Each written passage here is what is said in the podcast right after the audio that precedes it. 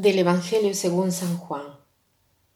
En aquel tiempo Jesús dijo a la multitud, Todo aquel que me da el Padre viene hacia mí, y al que viene a mí yo no lo echaré fuera, porque he bajado del cielo no para hacer mi voluntad, sino la voluntad del que me envió. Y la voluntad del que me envió es que yo no pierda nada de lo que Él me ha dado, sino que lo resucite en el último día. La voluntad de mi Padre consiste en que todo el que vea al Hijo y crea en Él tenga vida eterna, y yo lo resucite en el último día. Hoy la iglesia, la iglesia nos llama a celebrar la memoria de nuestros hermanos difuntos. Y este Evangelio da mucho valor porque nos hace ver el deseo, la voluntad del Padre de salvarnos y de donarnos la vida eterna. Pero a veces este concepto de vida eterna no sabemos bien qué cosa quiere decir, escapa un poco a nuestra comprensión. Lo que podemos decir sin ningún tratado sobre el paraíso es que la vida eterna no es un seguirse monótonamente del tiempo, sino que es un eterno presente, rico de la presencia eh, de Dios, que, es, eh, que, que está en grado de satisfacer cualquier deseo nuestro, entre ellos el deseo de las relaciones de la cual está hecha nuestra vida.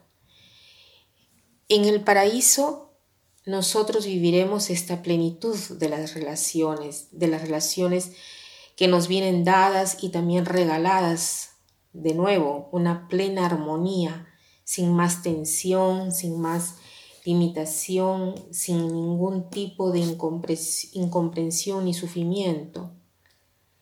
Pero esto lo hemos meditado ayer en la fiesta de todos los santos, viendo lo que nos espera.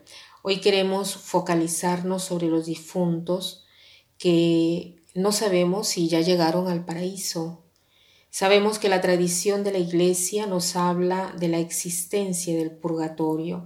En realidad también la Biblia, por ejemplo, en el libro de los Macabeos, también en algunos evangelios se mencionan, nos hablan de la realidad de un lugar eh, de, de aquellos que no logran vivir plenamente el amor, el amor de Dios, a vivirlo plenamente aquí en la tierra, ¿no? Entonces hay un lugar, un espacio donde recuperar la misericordia de Dios, que nos da este espacio para podernos purificar. Por eso se llama purgatorio, purgación, que quiere decir purificación.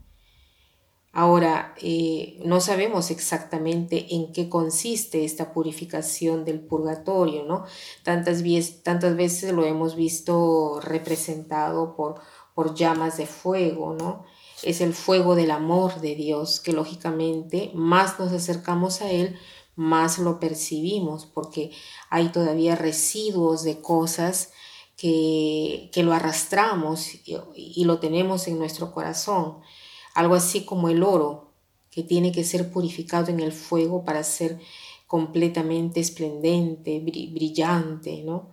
O sea, es un sufrimiento a nuestro favor y no es contra nosotros.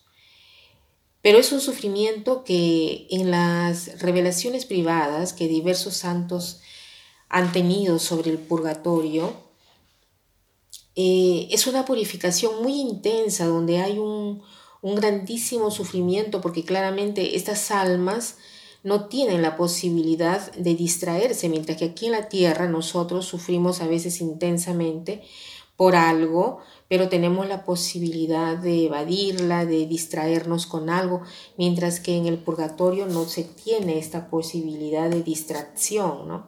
Por otro lado, este sufrimiento lleva consigo, al mismo tiempo que se sufre grandemente, lleva consigo un gozo, una felicidad, porque estas almas son salvadas. Ellas saben que les espera el paraíso y que no pueden regresar hacia atrás a cometer pecados porque no es posible.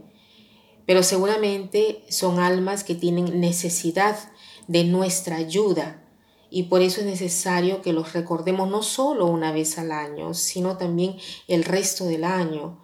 Y lo que es importante es que a veces eh, pensando ¿no? en la vida de nuestros difuntos, de nuestros familiares, nuestros amigos.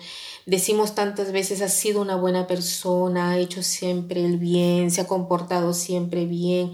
De este modo, ¿no? Como que un poco nos quitamos la responsabilidad de rezar por nuestros difuntos.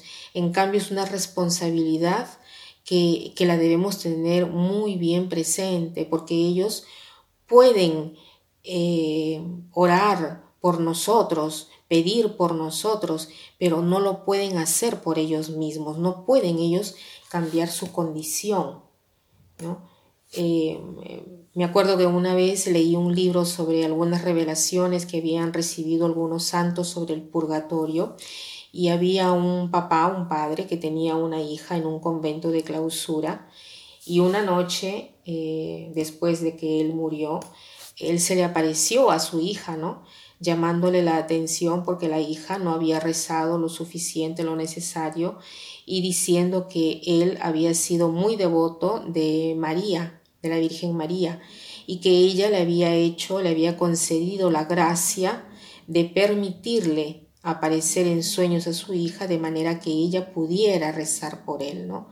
Y él eh, dijo después, ustedes creen que estamos en el cielo, sin embargo, deben rezar por nosotros, por los que estamos en el purgatorio, ¿no? Así esta hija hizo rezar a todo el monasterio por el papá y él no se apareció más diciendo que las oraciones lo habían llevado al final de su camino en el purgatorio. Entonces, eh, hoy, quien tenga la posibilidad de visitar, eh, de ir al cementerio o de lo contrario, mm, recemos por nuestros difuntos y sobre todo también hacer una oración por las almas más olvidadas que no tienen a nadie que rece por ellos. Y si es posible, adquiramos la indulgencia plenaria que da la Iglesia para aprovecharla, ¿no? Eh, que es eh, estar en estado de gracia, haberse confesado, eh, rezar un credo, Padre nuestro por las intenciones del Santo Padre, ¿no? lógicamente ir a misa, visitar una iglesia.